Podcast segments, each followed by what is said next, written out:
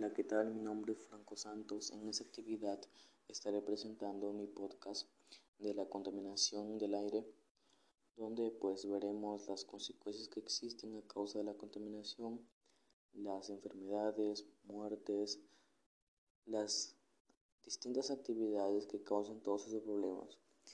También estaremos viendo los beneficios que obtendríamos si la reguláramos.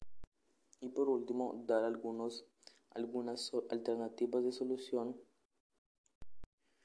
referente al tema. Todo esto será con la finalidad y el objetivo de concientizar a las personas al cuidado del ambiente para, una, para un mejor desarrollo sostenible.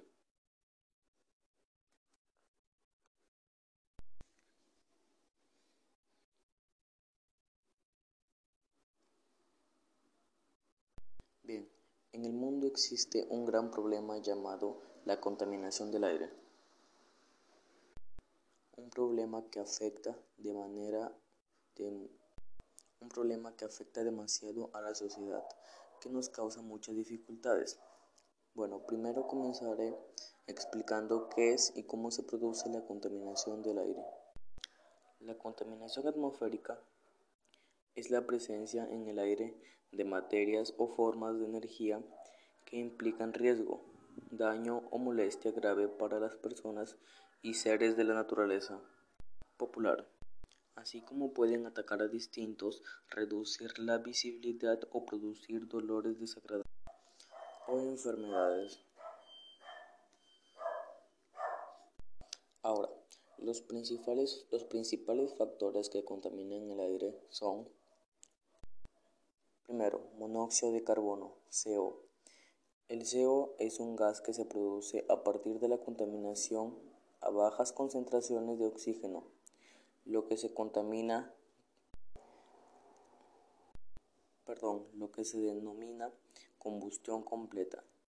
El CO puede causar efectos adversos en la salud, ya que se compite con el O2 en el torrente sanguíneo, lo que reduce la capacidad de la sangre de transportar el oxígeno a diferentes órganos. Segundo, está el nitrógeno, NEO, NEO2, NEOX. Los óxidos de nitrógeno, NEOX, describen una mezcla de dos gases, óxido nitrógeno, óxido nítrico, perdón, NEO y diógeno de nitrógeno, NEO2. Son gases inorgánicos formados por la combinación de oxígeno con el nitrógeno del aire. El NO2 causa efectos perjudiciales en los bronquios, puede irritar los pulmones y bajar la resistencia a infecciones respiratorias. Contribuye a la formación de lluvia ácida, aumenta la concentración de nitratos en los suelos y aguas superficiales.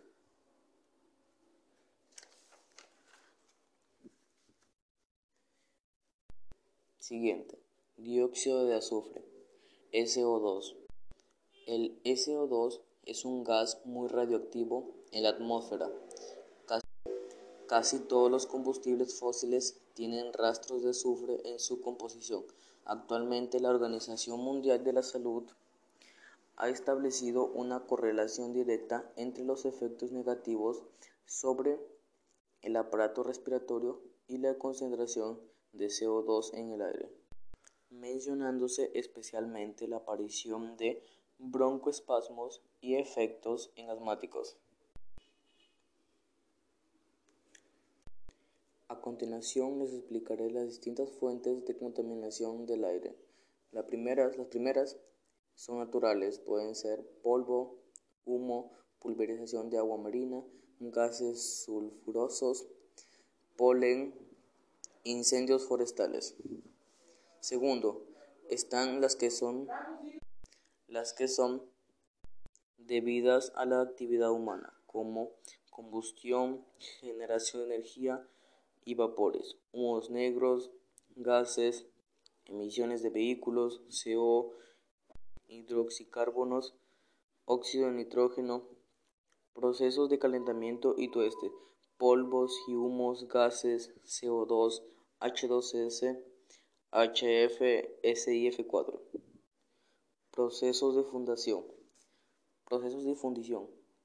También está la minería y, con, y canteras, que producen polvo de las extracciones, humo de los vértidos, actividades con olores nocivos, despojos de animales, sangre seca, procesos químicos, polvos, humos no tóxicos y tóxicos BE, PB, AS y CD, procesos nucleares o atómicos, entre otras fuentes, las, la central nuclear y o procesos asociados y también la basura radioactiva y gases. Bueno, en esta parte nos podemos dar cuenta que las actividades que contaminan el aire, que son las que realizamos los humanos, son múltiples. Esto quiere decir que nosotros somos los que estamos afectando al ambiente, somos los que ocasionamos muchos problemas y eso a la vez nos trae muchas consecuencias graves. Porque a la vez nosotros respiramos ese aire con distintos contaminantes que nos pueden causar enfermedades distintas y dificultades como agravar enfermedades respiratorias como enfisema, bronquitis y asma, dañar partes profundas de los pulmones, aún después de que, se, de que desaparecen ciertos síntomas como tos o dolor de garganta, empeoramiento del asma, enfermedades cardíacas y pulmonares. También puede causar ruido al respirar, dolor de pecho, sequedad en la garganta, dolor de cabeza o náuseas. Disminuir la resistencia a las, infecciones y, producir mayor fatiga, disminuir los reflejos y causar confusión y, si, y somnolencia, admisiones al hospital y visita a la sala de emergencias por problemas respiratorios. Síntomas respiratorios agudos, incluyendo dolor de pecho intenso, jadeo, empeoramiento de la tos. Menor función pulmonar que puede experimentarse como falta de aire. Bronquitis crónica y muerte prematura. También puede resultar en la muerte en los espacios cerrados, como por ejemplo un garaje cerrado, a con concentraciones muy altas.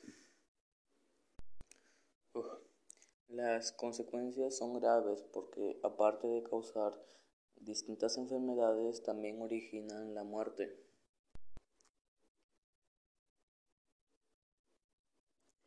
La OMS estima que 7 millones de muertes ocurren cada año debido a la contaminación atmosférica.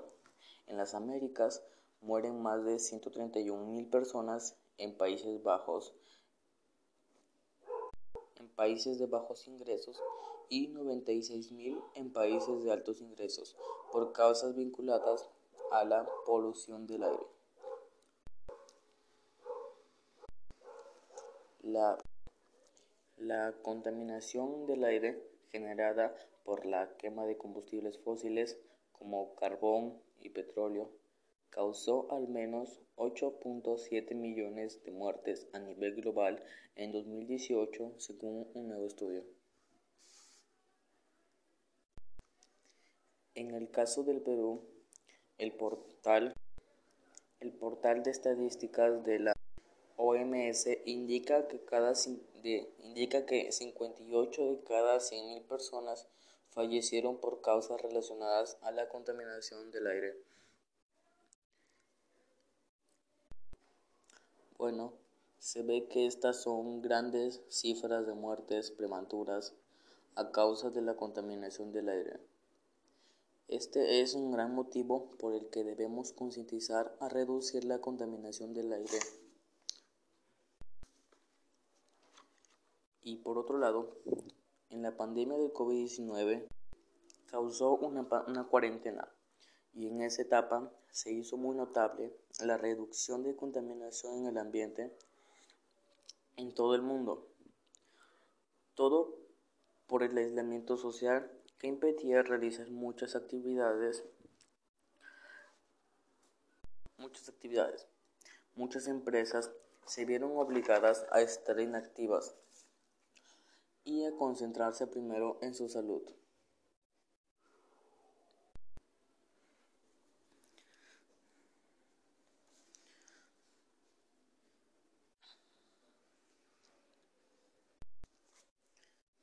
En fin, los beneficios que obtendríamos serían buenos, porque tendríamos una mejor calidad de aire para respirar y eso nos ayudará a estimular nuestro sistema inmunológico. Reduciríamos la cantidad de personas con enfermedades causadas por la contaminación del aire, también la cantidad de muertes combinación de algunas alternativas contaminación del aire. 1.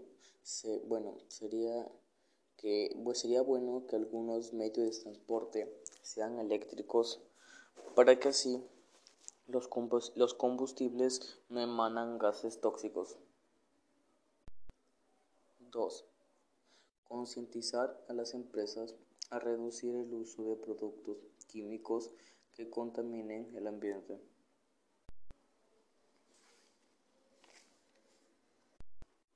Y la otra sería que las empresas y las industrias utilicen la energía renovable como la eólica, hidráulica o solar. Gracias.